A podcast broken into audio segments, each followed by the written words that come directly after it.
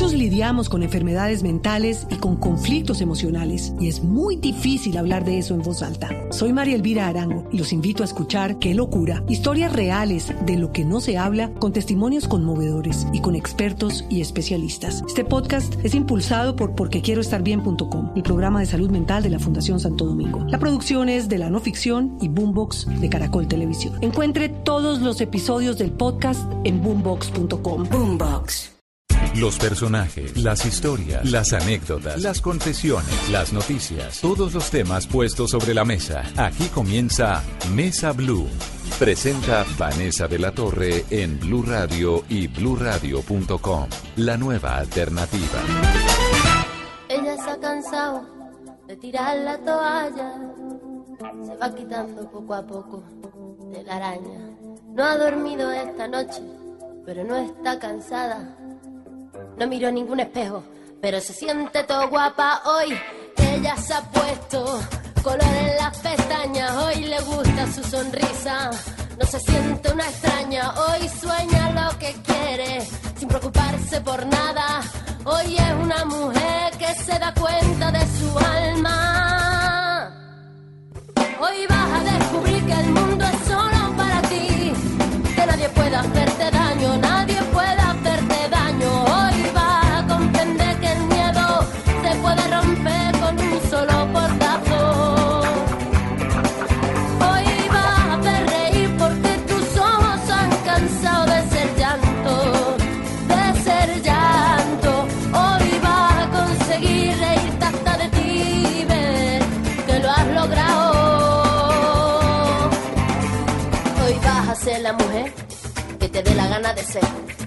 Hoy te vas a querer como nadie te ha sabido querer.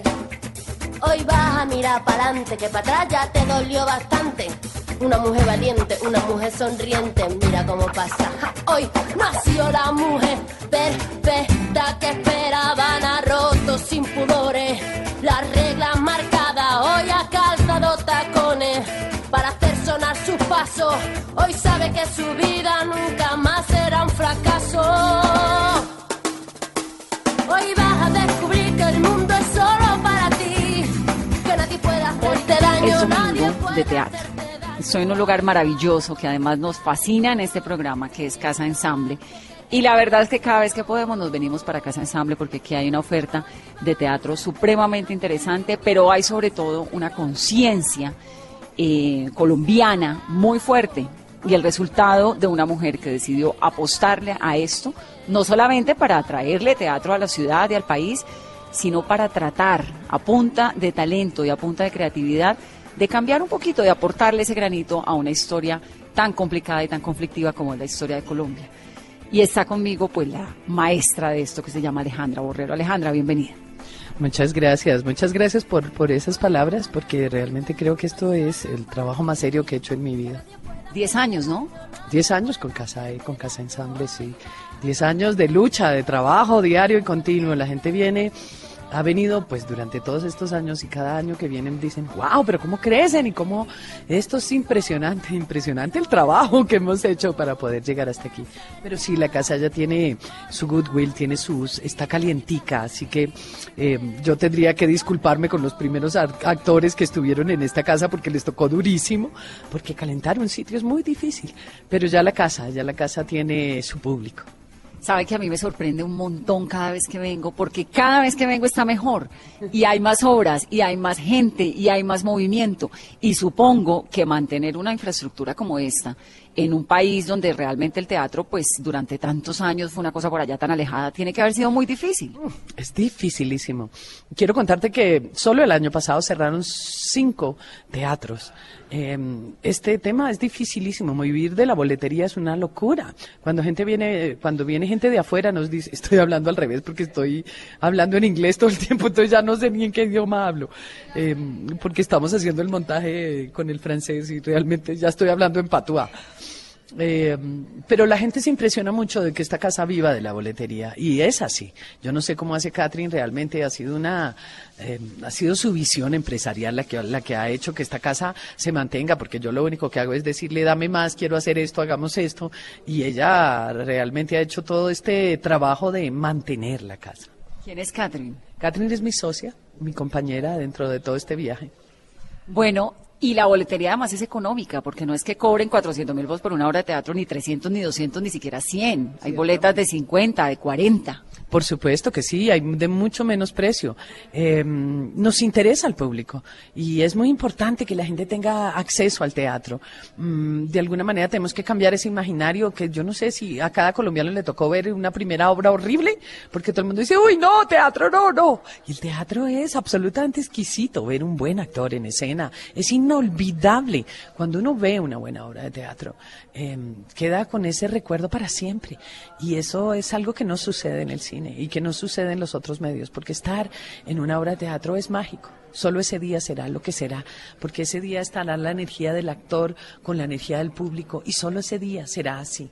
Al otro día es diferente. Entonces hay una gran magia en el espectáculo en vivo y, y nos interesa mucho que el público venga y se divierta. Y, y tengo mucha gente que ha venido por primera vez a teatro y que sigue viniendo y que no puede creer que esto sea tan divertido. Bueno, y en este momento está La Dama de Negro, que es esta obra maravillosa de Robinson Díaz, que estuvo también en este programa. Está Estocolmo, que es sobre el secuestro, esa es de Jonathan Cabrera. Sí, de, Johan, de Jonathan Cabrera, y es una pieza muy interesante, yo que trabajo con, con este tema del conflicto y que realmente pienso que, que hablar del conflicto es un tema, es, es muy delicado, mm, creo que está muy bien lograda, creo que está muy bien pensada, es una pieza muy bonita, es una reflexión, no solamente sobre el conflicto armado, sino sobre las relaciones humanas, ¿no? Está Loquito por su merced, que no es... Se imagina la maravilla de Loquito por su merced. Es una obra sin pretensiones sobre el ciclismo, así que todos los que han estado viendo este Tour de Francia, que se vengan a ver Loquito por su merced, estos ciclistas eh, boyacos, es una comedia absolutamente divina. Ellos eh, ya, tuvieron, ya estuvieron aquí con Tengo Sed de los ochentas y les fue divinamente. Es un grupo que hace un trabajo de comedia muy serio y muy, muy interesante. Está a 2.50 la Cuba Libre, que eso es lo mío. a 2.50 la Cuba Libre, que ya es como parte de la casa. Y, y, sí, realmente ha sido la obra de más éxito en Casa Ensamble y que tiene pues un, un público cautivo, ¿no? Pero es que esa es como un rumbeadero. Uno viene a rumbear casi, ¿no? Pues le quiero contar que al principio venían muchas señoras mayores y yo decía, qué divertido, estas mesas, una mesa de seis señoras de más de 60. Y yo pensaba para mis adentros, ¿por qué estarán aquí? Seguramente querían ver a dónde era que iban esos maridos a vaga mundial en sus buenas épocas. Así que es una pieza que, que, le, que le gusta a mucha gente, es muy interesante. Y esta Mujer Vertical, que es la que acaba eh, de inaugurar Alejandra, y es en realidad el motivo de esta entrevista, porque es un recorrido, si no me equivoco y si lo trato de entender bien, un recorrido por la construcción de la mujer, de la mujer moderna, ¿qué es? Sí, eh, solamente la imagen de, de, la mujer vertical, yo no sé si, si tienes en la cabeza esta imagen del mono que se va levantando y se vuelve un hombre. ¿Cuándo la has visto? ¿Cómo no? Pero esa es como una caricatura, ¿no? Nunca, pero nunca has visto esa imagen con una mujer, así que solamente esa imagen ya es reveladora. Y el primer esqueleto que se ha encontrado es un esqueleto de mujer, así que esa imagen debería ser hecha con mujeres. Y ahí empiezas a darte cuenta la cantidad de, de imaginarios en los que vivimos eh, y se supone que somos todos esos seres humanos, pero no, es un hombre y no es una mujer. Así que Mujer Vertical es una reflexión sobre la construcción de la mujer y la construcción de la mujer colombiana desde una mirada francesa, por supuesto con esa gran ironía, con esa capacidad maravillosa de profundizar en los temas y de ser tan directos. Hay textos que a mí todavía me cuestan y que son realmente súper, súper fuertes.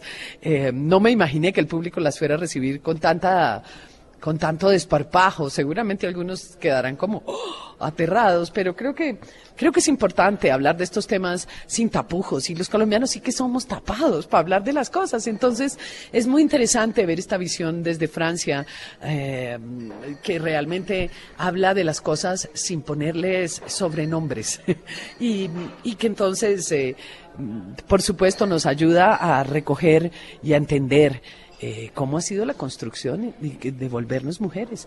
Eh, y todo esto se, se, se, basa en una frase de Simón de Beauvoir que dice, la mujer no nace, la mujer se hace, ¿no? La mujer eh, no se nace mujer, se llega a serlo. Y, y, bueno, todas tenemos una reflexión respecto al tema. Yo tengo una muy bonita que les voy a contar y dice, Em, siempre envidié la libertad que tenía mi hermano. Mis vestidos no tenían bolsillos para guardar nada. Em, y así que cuando corría y saltaba y brincaba, se me veían los calzones y eso no estaba bien para las niñas. Mi hermano tenía libertad hasta para orinar. Se bajaba la bragueta y orinaba en cualquier parte. Así que un día eh, traté de solucionar el tema y cogí unas tijeras y corté mis calzones y traté como él de hacerlo sin bajármelos. Y fue todo un fiasco húmedo, por supuesto. Y esas son un poco estas reflexiones de cómo nos hicimos mujeres. Sí, todas esas cosas de chiquitas son importantísimas para hacernos mujeres. Así que también hay un monólogo, un testimonio de cada una de nosotros. Creo que es la primera vez que que hago un testimonio tan personal. Y bueno, cuando terminé la obra, todo el mundo me dijo, qué valiente eres. Y me quedé como, oh, oh Dios, ¿qué habré dicho que soy? ¿Y qué fue lo que dijo? Bueno, pues tienen que venir a verla porque esta sí no se las voy a decir ahí. Em, y son unos testimonios pues que hablan de, de la vida de cada una de nosotras y cómo nos hicimos mujeres. Alejandra, además en esa búsqueda y en esa reflexión constante que usted hace a través del teatro del conflicto en Colombia, que es un poco Victus 2, ahora vamos a hablar de Victus, que es maravillosa. En esta obra también actúan una excombatiente de las FARC, una excombatiente de las Autodefensas Unidas de Colombia y una víctima de la sociedad civil. ¿Cómo fue ese proceso de coger a estas tres mujeres, algunas víctimas, una víctima de la otra, digamos, en, en teoría, y ponerlas en las tablas? ¿Cómo hizo para que se sintieran cómodas? ¿Qué cuentan ellas? Bueno, pues realmente ya vienen desde Victus, ¿no? Entonces ellas se conocen, se quieren y ya han estado en el escenario cuando le conté a, a Eric, cuando vino el año pasado y me dijo, bueno, tendríamos que trabajar con cuatro actrices más o con tres actrices más.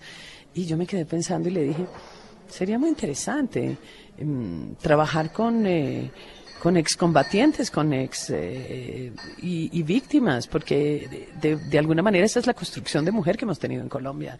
Y estas mujeres que se les ha impedido desde la maternidad hasta todo, todo lo que tiene que ver con ser mujer, eh, cómo se han hecho después de que han salido de, de, la guerra, ¿no? Es muy interesante. Eh, y creo que en Francia ha sido, por supuesto, el, el highlight, ¿no? Están muy interesados en ver la obra. Mm, eh, digamos que esta pieza la dirige Eric y que yo realmente estoy al lado de él. Aquí me, me dicen, pero usted, ¿por qué es tan respetuosa con el director? Porque así es, porque el director es el director.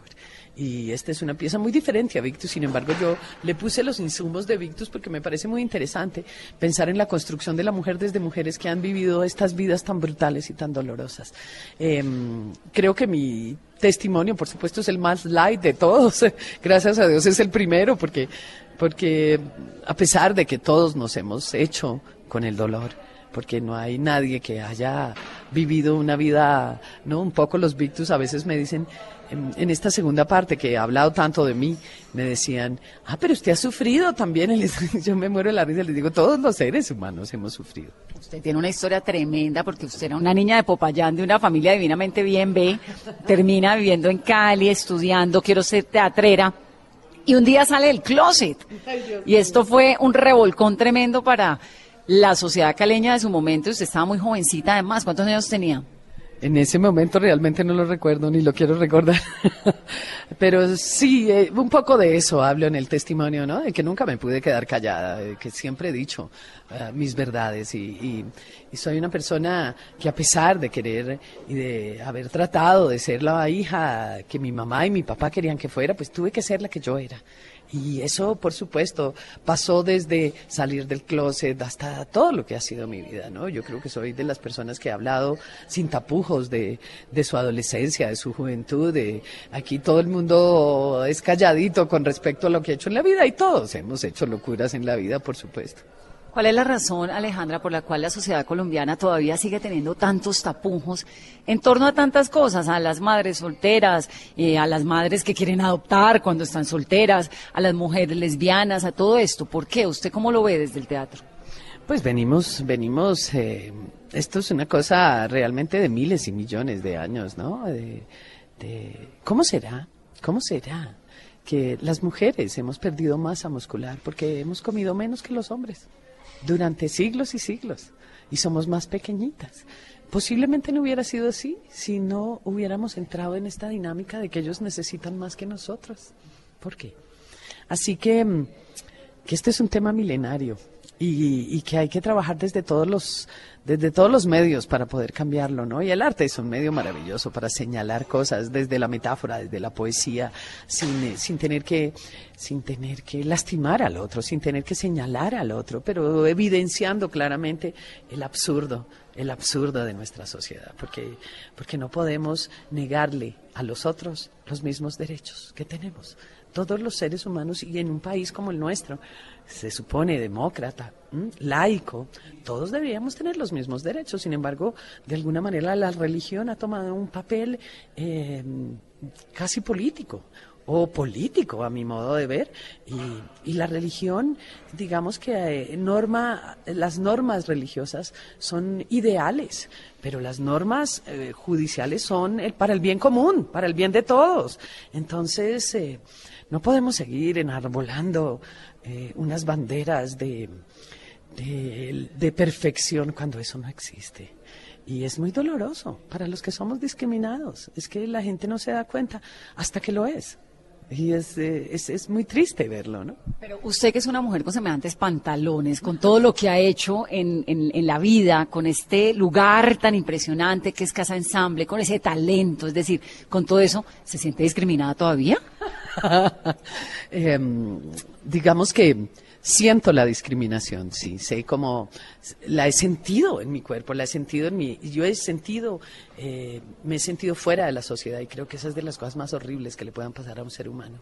Y tengo mucha compasión por las personas que son, que son, eh, a las que les eh, arman o, o, que tienen un gran escándalo y que son, digamos, de alguna manera evidenciadas en la sociedad como seres que no deberían pertenecer. Me da mucha lástima porque creo que eso es el sentimiento más horroroso, no pertenecer. Y es por eso que existen las bandas, que existe la religión, que existe todas estas cosas que existen porque necesitamos como seres humanos pertenecer. Así que cuando te sacan de la sociedad la sensación es pavorosa.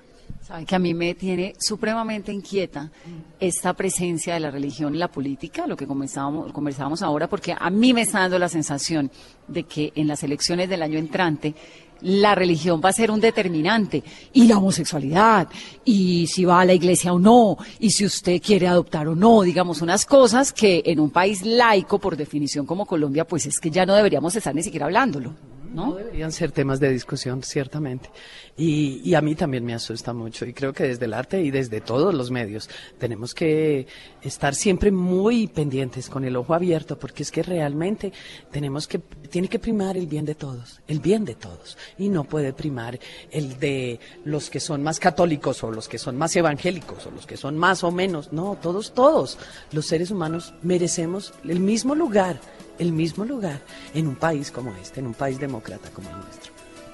Vamos a hacer una pausa corta en esta conversación con Alejandra Borrero. Esto es Domingo Mesa Blue. Soy Vanessa de la Torre. Puede que a ti te guste o puede que no.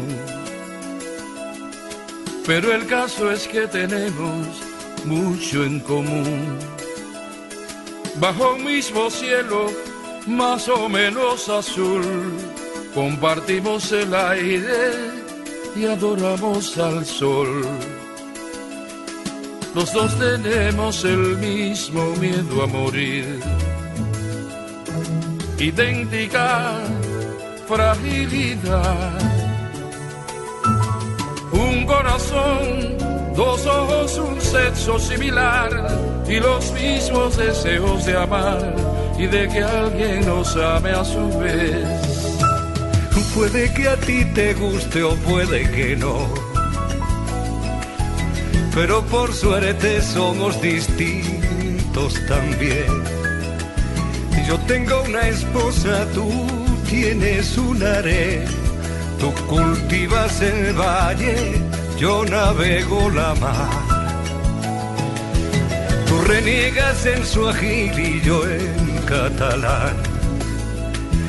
Yo blanco y tú como el betú.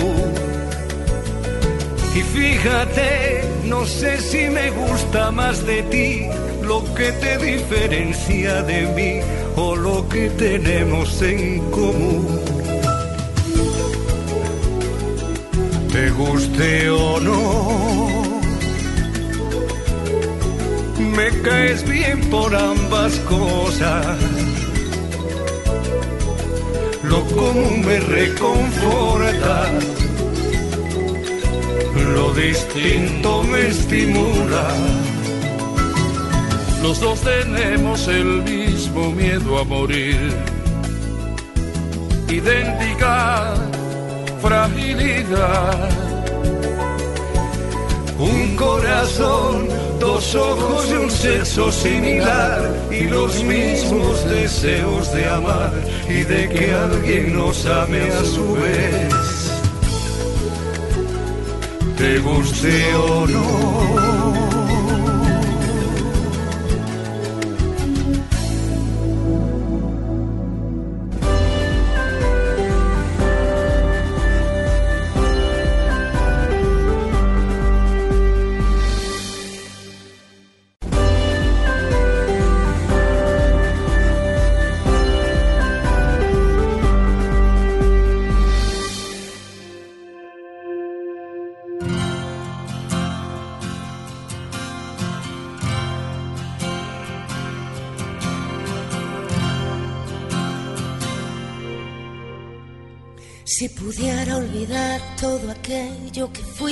Si pudiera borrar todo lo que yo vi, no dudaría, no dudaría en volver a reír. Si pudiera explicar las vidas que quité, si pudiera quemar las armas que usé, no dudaría, no dudaría en volver a reír. Prometo ver la alegría y escarmentar de la experiencia, pero nunca, nunca más usar la violencia.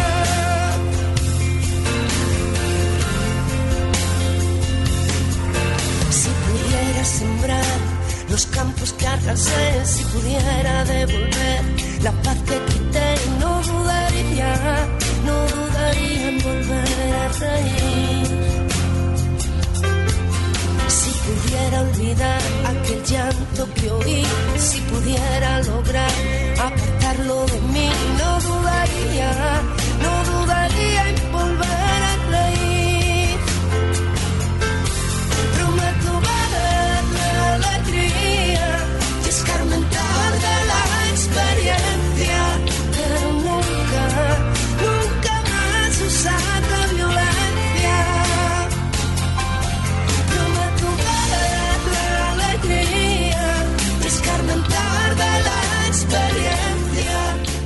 Alejandra, en medio de toda esta obra de la mujer vertical, a mí me surge, obviamente, pues el tema este del referendo gay, que se terminó convirtiendo en el asunto más importante del debate político en un país donde los debates políticos serios son tan importantes.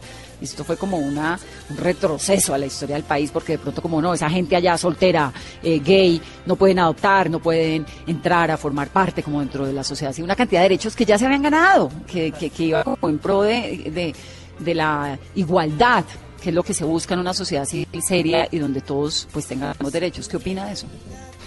Pues que opino que, que, que pensamos que estábamos dando pasos serios hacia un país mucho más equitativo y mucho más igual, igualitario. Y de pronto uno se da cuenta que, que hay unos grandes detractores y que, y que realmente las cosas no están ganadas.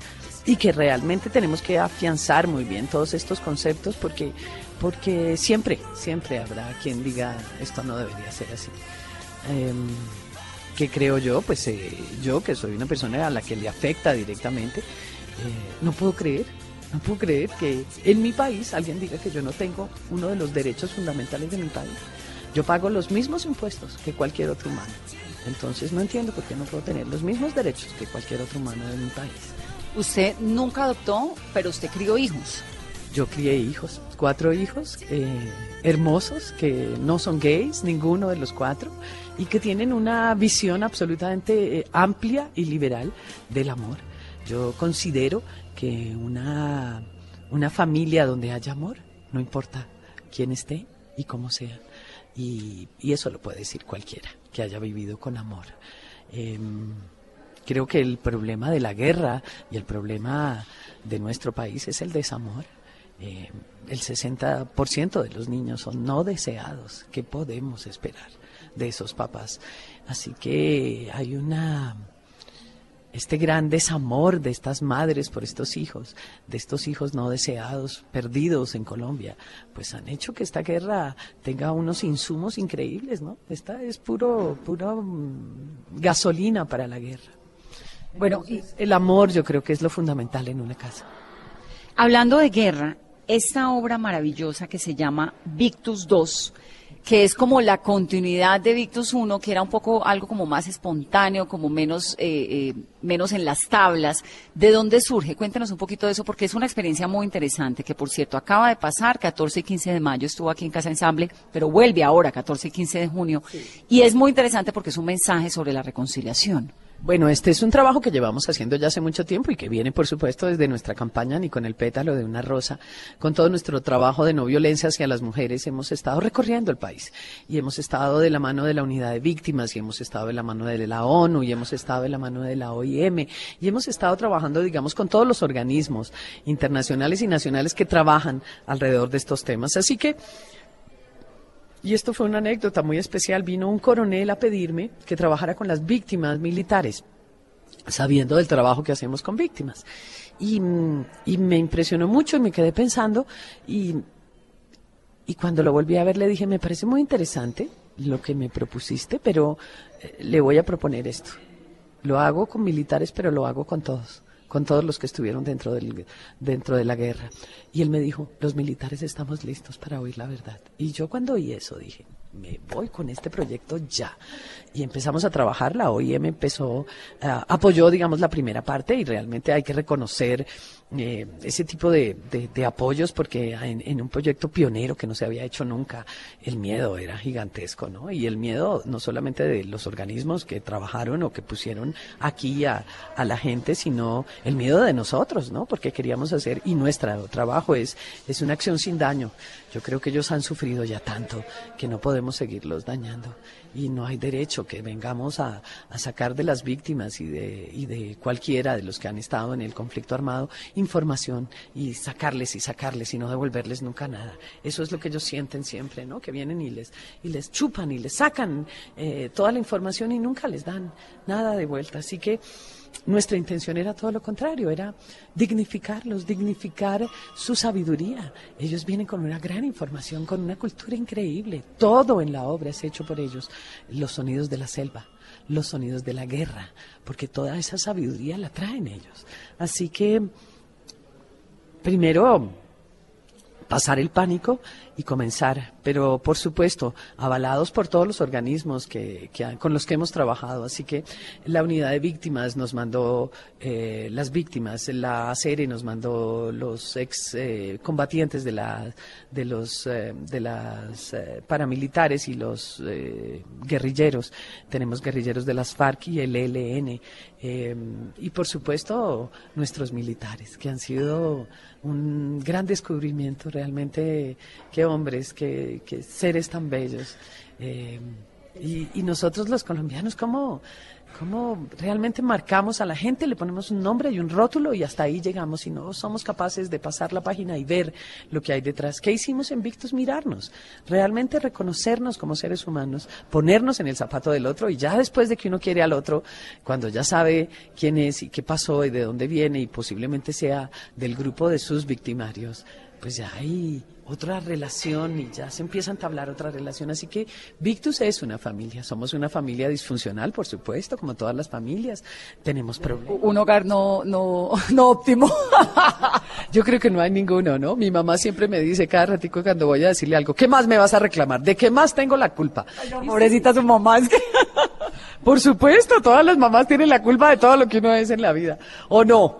Así que, que el tema de la familia disfuncional es esto, esto ha sido un elogio a la dificultad, esto ha sido dificilísimo. Pero hemos descubierto, em, digamos que unas pautas muy claras para la reconciliación. Entonces, la primera parte de Victus, trabajamos todo el tema de reconciliación. Pero, a ver, un segundo. Usted viene un coronel, que estoy de acuerdo, los militares tienen unas historias maravillosas y sobre todo eh, cuando uno va a las regiones de Colombia que han sufrido tanto conflicto, no sé, los llanos, los, eh, los campos de María, por ejemplo, y se encuentra estos, estas historias de gente que de verdad es que son los que han puesto los muertos, la guerra, la sangre, y que ya dicen, no más, estamos cansados de esto, queremos un poquito de respiro. Uno se los encuentra y dice, wow, qué capacidad de perdón, qué capacidad de reconstrucción. A usted viene un coronel y le echa un cuento, usted dice, por aquí es la cosa, ¿Y cómo nace esa puesta en escena de Victus? ¿Qué pasó con Victus 1? ¿Qué pasó con Victus 2? Contémoslo porque realmente la obra es tan bonita. Bueno, pues tenemos un grupo muy grande de trabajo. Nosotros, yo no trabajo sola, por supuesto. Eh, primero con la OIM, pues tuve, eh, ellos mandaron y tenían aquí gente que estaba mirando el proceso todo el tiempo. Recogimos el proceso eh, en video, lo recogimos, tuvimos la el cuidado de recoger todo lo que estábamos haciendo porque sabíamos que nadie más lo había hecho y que esto tenía una, un valor muy importante. Em, así que Victus 1 eh, fue muy impresionante. Eh, empezamos haciendo entrevistas y pensamos que íbamos a tener unas entrevistas y que íbamos a escoger a ciertos eh, a cierto número de personas por su actitud, por su historia, qué sé yo. Realmente ellos nos escogieron a nosotros. Y cuando vinieron cada historia no era de media hora ni de una hora, era de cuatro, de cinco, de seis horas y terminábamos desbaratados. nos volvimos expertos en oír cosas horribles y realmente eso es algo dificilísimo de manejar dentro de tu cuerpo.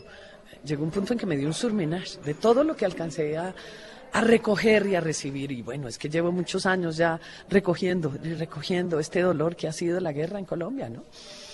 Así que eh, de alguna manera ellos nos escogieron. Pero ya el día que llegaron, Dios mío, el pánico era absoluto. Nosotros trabajamos por lo menos tres meses antes, María Victoria Estrada, León David Cobo, Camilo Carvajal y Javiera Valenzuela. Somos un grupo de cinco personas que los tres estamos trabajando todo el tiempo juntos. María Victoria es la que nos da toda la línea pedagógica. María Victoria ha trabajado todo el tiempo por medio de la lúdica, del juego y del arte para transformar este país y, lo ha, y ha hecho un trabajo maravilloso. Así que con María B hemos hecho una sinergia increíble y, digamos que cada uno va aportando lo que tiene. León David es un músico increíble, es un genio que me propone unas cosas increíbles. Así que de todos, entre todos hemos ido armando este trabajo y, y ya cuando llegamos con ellos, el día que empezamos, lo primero que les dijimos, eh, María B salió y les dijo, ¿tienen miedo? Y ellos dijeron sí.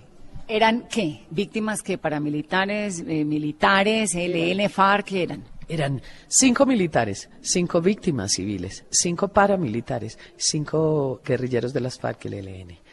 Eh, pero ellos no sabían quiénes eran quiénes. Y ellos mismos tuvieron que romper sus propios estigmas. Ellos pensaban, hmm, este seguro es guerrillero y era una víctima, o este seguro es de tal grupo y era de otro. Así que hasta ellos mismos tenían eh, estigmas que romper, ¿no? Y. Mm, y bueno, lo primero que hicimos fue subirlos y decirles nosotros también tenemos miedo, así que vamos, vamos a cogernos de la mano y vamos a hacerlo.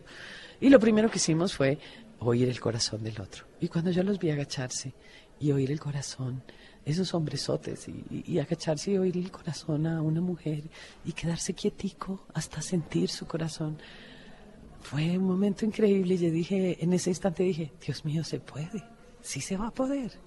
Y sí, y sí fue increíble. De ahí en adelante te quiero decir que encontramos unas claves increíbles para la reconciliación, la palabra. La palabra fundamental y creo que ese es, esa es la gran lección de estos acuerdos. Cinco años hablando. ¿Sabes que son cinco años hablando? Te aseguro, te aseguro que, que, que de la calle conoce a Timochenko más de lo que conoce a su señora. Pues, por lo menos lo ha visto más en los últimos cinco años. lo ha visto más, así que seguramente el primer encuentro fue bastante, eh, habían muchas cosas en medio de los dos y poco a poco todo eso se fue, se fue diluyendo y se encontraron en la palabra y se encontraron y hay que ver cómo se saludan y cómo firma, cuando firmaron el día que se dieron la mano con una sonrisa abierta, con, con el corazón ahí puesto y creo que eso es lo que, lo que es importante. Yo soy una mujer muy amorosa y y entonces, al segundo día, cuando llegaron, yo estaba en la puerta y los estaba esperando y a cada uno le di su abrazo. Yo soy así. Eh, además que siento que, que es muy importante el amor y tocarlos es muy importante. Y verlos todos serios, puestos, irlos viendo cómo se van deshaciendo con los abrazos. Y lo más bello fue ver que detrás de mí estaban todos los demás parados y a ellos les tocaban cinco abrazos cada día, a todos. Y creo que el abrazo fue uno de las, de las, eh, de las terapias más bellas que hicimos. Y cuando ellos entran eh, haciendo Victus, lo primero que hacen es abrazar al público. Y creo que nunca lo hubieran hecho si no hubieran tenido esta terapia de abrazos que tuvimos aquí. Así que encontramos maneras de reconciliarnos, ritualizar la vida, volverla sagrada de nuevo. Em, y ahí hubo cosas increíbles, ¿no? Yo creo que me transformé y todos los que trabajamos con ellos y ellos mismos se transformaron profundamente. La primera semana de este segundo trabajo, de esta segunda parte que la hicimos en dos meses, eh, se llamó salto cuántico y les explicamos qué quería decir un salto cuántico. Y ellos ¿Qué es un salto cuántico? Ay, qué es eso tan lindo. Em, bueno, eso ya es en la, en la física. El quantum eh, se está moviendo y de pronto desaparece y aparece en otra órbita. Y eso es un salto cuántico. Y no sabemos para dónde se va, pero salta. Y, vuelve a ser una órbita más arriba. Así que un poco es eso lo que han hecho todos ellos. Han, han hecho saltos en sus vidas increíbles. Tendrías que ver cuán transformados están todos ellos y todos los que trabajamos con ellos. ¿Y cómo entiende uno, Alejandra, que ellos, que fueron las víctimas directas o algunas de las víctimas directas del conflicto en Colombia durante tantos años de guerra en este país, hayan logrado reconciliarse y estar incluso en el escenario con quien probablemente fue su victimario, con quien compartió el dolor, con quien incluso hizo parte del grupo que acabó con su familia, etcétera, y el resto, tanta gente dentro de la sociedad colombiana se niega a esa oportunidad. Yo creo que hay una cosa que se llama la flexibilidad, que tenemos que empezar a, a aplicarla en la vida. Tenemos que ser flexibles en este momento, porque todos tenemos que caber. Y, sabes que yo pensaba que yo tenía que contar la verdad y que este tema de la memoria es tan importante para mi país y lo es y creo que la memoria es muy importante porque además me preocupa mucho yo que voy a todos los lugares donde han habido eh, situaciones horribles o masacres. No hay no hay en ningún lugar una placa que diga cuántas personas entraron cuántas murieron qué fue lo que pasó quién lo hizo por qué. No hay y es muy importante que lo haya, porque si no nos vamos a quedar con, mitos, con historias que se van a ir cambiando y van a ir eh, em, mutando y no va a ser la verdad, pero es que la verdad pasa por la gente y la memoria está viva. Así que eh, Victus es muy importante porque es la memoria viva de la guerra hoy, de lo que ha pasado y te juro que el próximo año debe, seguramente es otro Victus, porque hay otras memorias ya. Y lo veo con ellos, veo el que ha salido de la guerra hace muy poco, tiene clarísimo la batalla, los muertos, la sangre, los, eh, las mutilaciones, los destrozos. Los que ya llevan 10 años por fuera ya están viviendo otras cosas. Y sus recuerdos son diferentes. Así que yo misma cambié mi mi visión em, del tema. Y un amigo que vino a verla me dijo, sabes que salí con la sensación de que todos fueron víctimas. Y le dije, eso fue lo que descubrí. Todos fueron víctimas. Sí, es que este es un país en el que todo el país de una u otra forma ha sido víctima.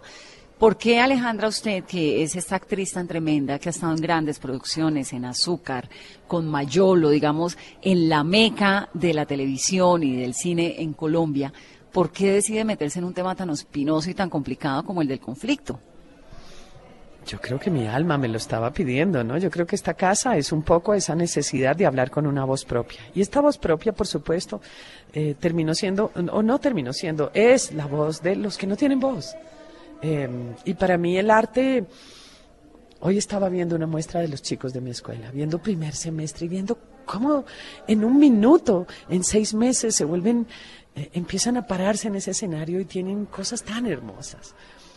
Sin embargo, estoy trabajando con gente que tiene problemas físicos, mentales, que están mutilados, que están lastimados, que están destrozados, no solamente físicamente, emocional y espiritualmente, y ver cómo el arte puede dar herramientas y puede dar luces. Yo te aseguro que Alicita, que cuando llegó aquí me dijo, a mí nunca en la vida me ha pasado nada bueno. Y, oír de un ser humano que te diga eso es como, no puede ser. Yo le dije a Lisita, yo voy a hacer algo bueno para usted. Y en estos días dijo, yo aquí me he reído como nunca me he reído en la vida y me han hecho muy feliz y yo estoy muy contenta. Y ahora puede ver cosas bellas de su vida que antes no veía. Porque cuando uno está sentado en el dolor, uno no ve las cosas bellas.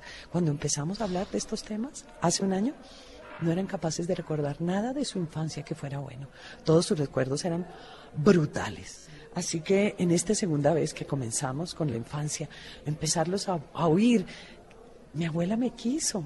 Ay, pero tal cosa sucedió, pero mi hermano siempre, y, tuvo que haber alguien, tuvo que haber alguien que los quiso, que los contuvo, porque si no, no estarían aquí.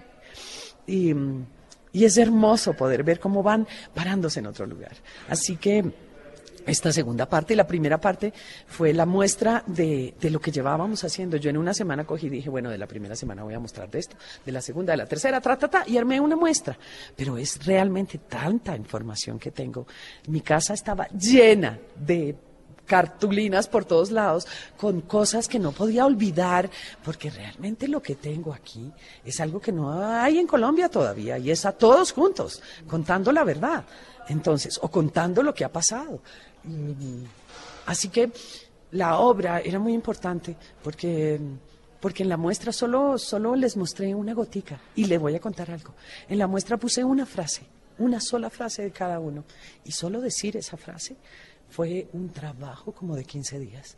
Tuve que hacer repetir la frase por otros, cantarla por otros, repetirla 50 veces para que la pudieran sacar de la emoción porque eran incapaces de decirla. Solo decir cinco días cinco noches, cinco hombres. Ya era devastador. Pero, pero además, verlos ahora, que son capaces de contar historias más complejas y que están ayudando a contar todas las historias, porque las víctimas también ayudan a contar las historias del reclutamiento y las del combate, y todos están apoyándose entre todos para poder contar esta historia de lo que ha sucedido. Y, y seguimos con esto. Nadie tiene rótulos, a nadie, aquí nadie puede decir cuál es quién y qué es lo que pasó, eh, en el sentido de, de, ponerlos y señalarlos, porque no podemos seguirnos señalando. Eh, la señal, la señal tiene que ser hacia adentro, hacia cada uno de nosotros, porque dijiste hoy, ahorita, todos hemos sido víctimas, pero también victimarios. Porque hubiera 20 años un colombiano en la selva, es culpa de todos nosotros los colombianos. Bueno, Alejandra, 14 y 15 de junio, Victus 2. 14 y 15 y miércoles y jueves hasta el 29. Eh, tuvimos seis funciones y vamos a tener seis funciones más. Y yo he dicho, esta es la hora que ningún colombiano se puede perder. Ellos dicen, tendríamos que hacerla dos millones de veces para que la vieran 44 millones de colombianos, porque ellos sienten profundamente que la sociedad colombiana es absolutamente indolente. Y es importante que vengamos a ver Victus, porque es nuestra historia, es lo que nos ha pasado a nosotros. Y quiero que vean lo que es estos seres sobre la escena, contando, sacando su corazón y abriéndose ante el mundo, porque quiero que sepas que la valentía de sacar las cosas horribles del ser humano es, es, eh, es algo absolutamente loable. Tú siempre hablas de las cosas lindas, pero de tus cosas feas, sacarlas y ponerlas en el escenario, ellos han sido capaces de poner en ese escenario las cosas más brutales. Solamente el tema de los abortos forzados, solamente hablar de cada tema era como, Dios mío, no. No puede ser que hayamos hecho esto. En Colombia se ha matado de todas las maneras posibles. No, no creo que existan nuevas maneras. Creo que las hemos inventado todas nosotros. Y la invitación es para venir a Casa Ensamble a ver teatro, a disfrutar de este talento de esta mujer tan maravillosa y de encontrarse de frente con la historia del país, con la realidad colombiana, con la mujer vertical, que es la representación de todas esas mujeres que a lo largo de los últimos años también han puesto su corazón y su coraje por cambiar la historia de nosotras. Alejandra, gracias, siempre es un gusto conversar con usted. A ti, a ti, y invitar a las mujeres a que, a que realmente salgan de sus casas y que tomen partido y hablen y tengamos una voz en este país, porque mientras las mujeres no estemos de igual a igual con los hombres, no cambiará este país. Así que es una invitación en este posconflicto a que las mujeres empiecen a asumir papeles y roles más importantes dentro de nuestra sociedad. Y los dejo con esta frase maravillosa de Helen Mirren para las mujeres. Dice, cuando se respeta a las mujeres y se les da la libertad de cumplir sus sueños y ambiciones, la vida mejora para todo el mundo. No solamente para ellas, sino para las que tienen alrededor. Alejandra, gracias. A ti, muchísimas gracias. Feliz domingo, soy Vanessa de la Torre, esto es Mesa Blue.